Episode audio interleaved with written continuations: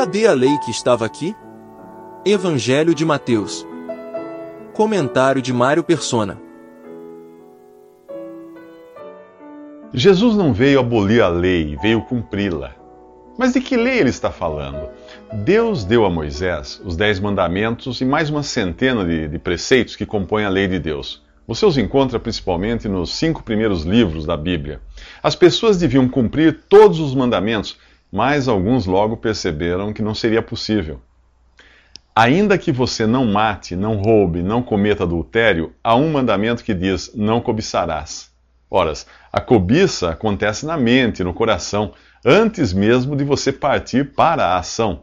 E é isso que Jesus está falando aqui. A lei dizia: não matarás, mas Jesus diz que basta você sentir raiva de alguém para isso valer como homicídio.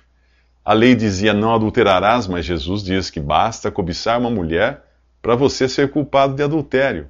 Bem, se você é daqueles que leem o Sermão da Montanha e acham tudo lindo, provavelmente não entendeu o que diz.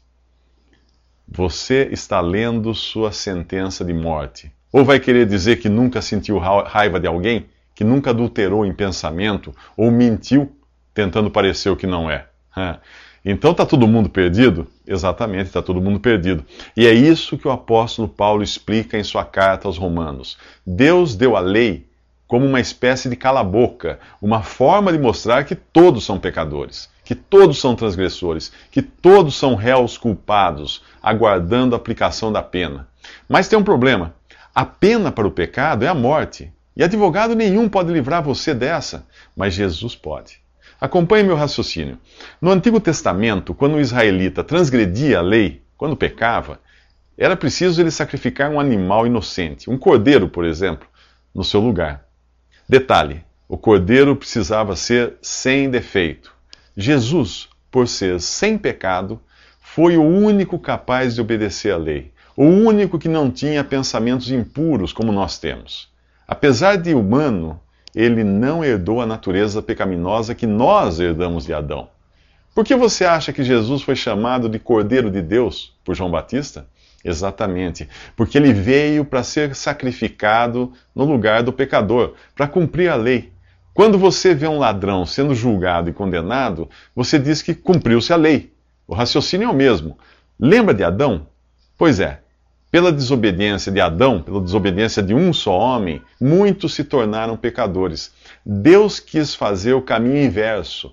Pela obediência de um só, Jesus, e pela sua morte, muitos podem ser salvos. Percebeu agora? Crer em Jesus como seu substituto é a única condição para você ser salvo.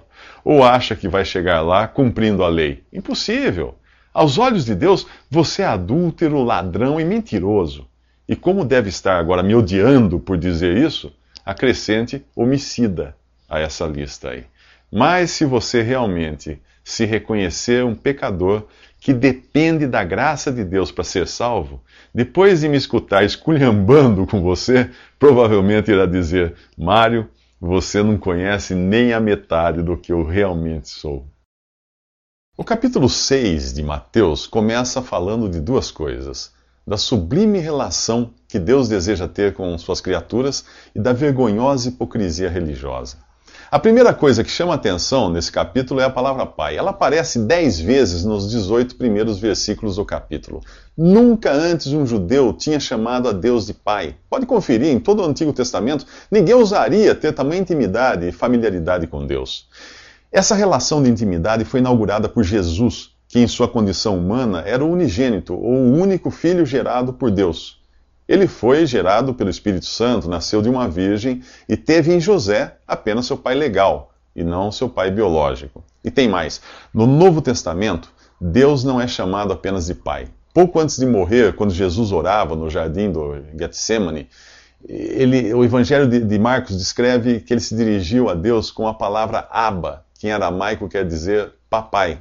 E nas cartas dos apóstolos você aprende que todo aquele que crê em Jesus pode agora também chamar Deus de papai.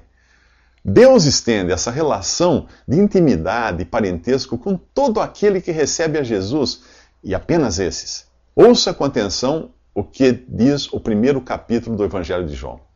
Jesus veio para o seu próprio povo e não o receberam, mas aos que o receberam, aos que creram em seu nome, deu-lhes o direito de se tornarem filhos de Deus. Entendeu? Você já é filho de Deus, você já nasceu de novo, você já creu em Jesus. Agora vem o contraste. Jesus expõe a hipocrisia do homem religioso, aquele que dá esmolas e faz orações para ser visto e elogiado pelos homens. Segundo Jesus, esse cara já recebeu a sua recompensa. Qual? Horas. Ser visto e louvado pelos homens. O que ele está dizendo é que um cara assim deve se dar por satisfeito por receber o que procurava. Nada mais. Esmolas e orações são coisas tão boas quanto as muitas árvores frutíferas que Deus plantou lá no jardim do Éden, para Adão e Eva se alimentarem. O que aconteceu? Eles foram comer da única árvore que Deus tinha ordenado que não comessem. Foi a origem do pecado, da rebelião do ser humano, da queda do ser humano que se rebelou contra o seu Criador. Quando Adão e Eva viram a besteira que tinham feito, tentaram se esconder de Deus entre as árvores do pomar. O homem religioso é assim. Ele tenta se esconder de Deus entre as próprias coisas que Deus aprova, como esmolas e orações. Tenta disfarçar, tenta fingir, dissimular, encobrir o seu pecado. O nome disso? Hipocrisia. É. Jesus veio ao mundo para salvar pecadores, e são estes, pecadores, que Deus procura. Se você continuar se escondendo atrás de sua religião, de suas boas obras, de suas orações, para parecer que não é um pecador, como espera ser encontrado por Deus? Como espera ser salvo? Vamos lá. Se exponha, se abra, se escancare para Deus, confesse a Ele que você é realmente um pecador e creia que Jesus morreu por você. Creia nele como seu Senhor e seu Salvador. Só falta isso para você ser chamado de filho de Deus e poder olhar para Deus e dizer: Papai. Orar é se reconhecer fraco, incapaz e dependente de Deus. Nada disso agrada o ser humano que desde criança é ensinado a ser independente e quando cresce consome livros de autoajuda. Portanto, a oração é a negação da autossuficiência. Jesus ensina que orar não é ficar repetindo palavras como, como fazem os pagãos, não é entoar sons hipnóticos como aqueles mantras tibetanos, ou usar de palavras mágicas ou fórmulas secretas para liberar algum tipo de energia cósmica. Não. A oração não é o Shazam ou abracadabra do cristão. Orar é comungar com Deus nossas necessidades, é sentar-se ao lado dele e conversar sobre elas. Mas por que orar se Deus sabe de antemão o que nós precisamos ou o que nós vamos pedir? Bem, porque ele quer enxergar dependência em nós. E porque ele gosta quando nós conversamos com ele. Orar é fazer o caminho inverso do homem no Éden, que quis ser independente de Deus, autossuficiente, dono do seu próprio nariz. A oração nos põe de volta em nosso devido lugar. Antes de ensinar a oração conhecida como Pai Nosso, Jesus condenou a mera repetição. Você se lembra disso? Repetir as palavras. Portanto, o Pai Nosso não é uma oração para ser repetida. Trata-se de um modelo de como nós devemos orar. Não é o que, mas o como. Primeiro vem o reconhecimento da posição que Deus ocupa no céu, acima de nós, e, e, e também o reconhecimento da sua santidade, que significa a separação de todo mal. Equivale reconhecer que os nossos interesses particulares podem não ser os interesses de Deus, que vê, ele vê o cenário de todo lá de cima e ele sabe o que é melhor para nós. Daí, depois disso, vem o venha a nós o teu reino, e não o contrário.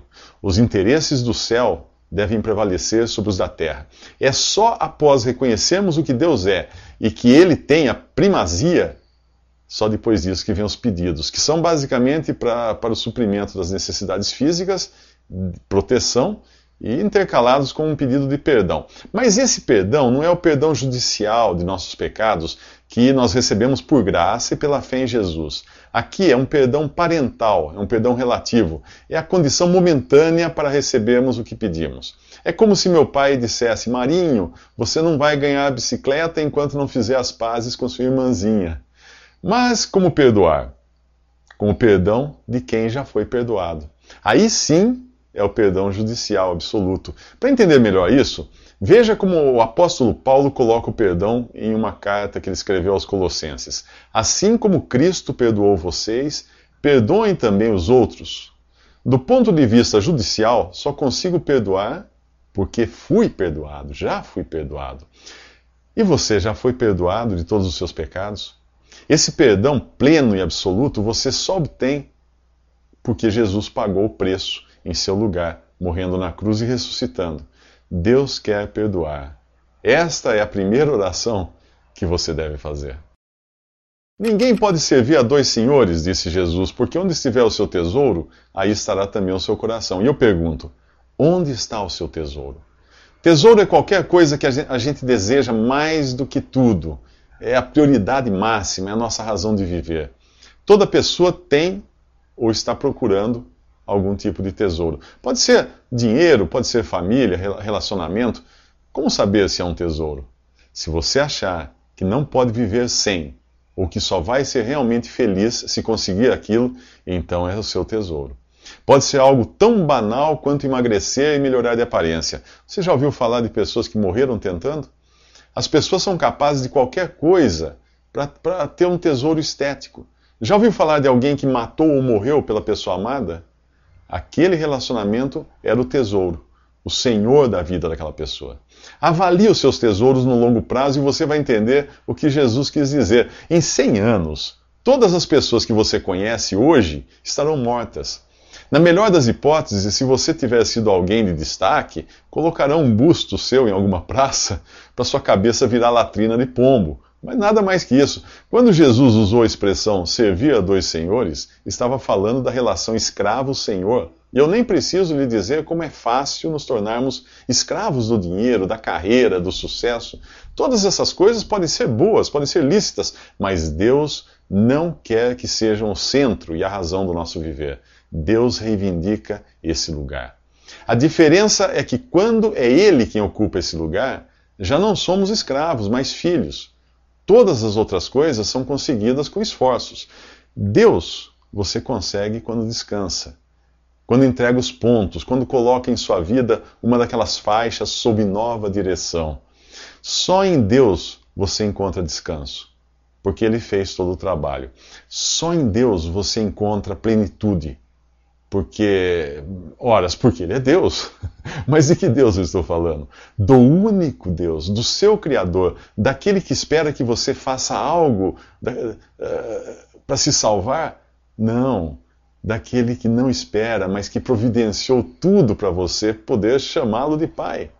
O Deus que enviou o seu Filho a este mundo para morrer, para sua salvação, e ressuscitou para sua justificação. Eu não disse que alguém é capaz até de morrer por um tesouro? Por que tesouro você acha que Jesus deixou o céu para vir a este mundo morrer? Por você. E você, qual é o seu tesouro?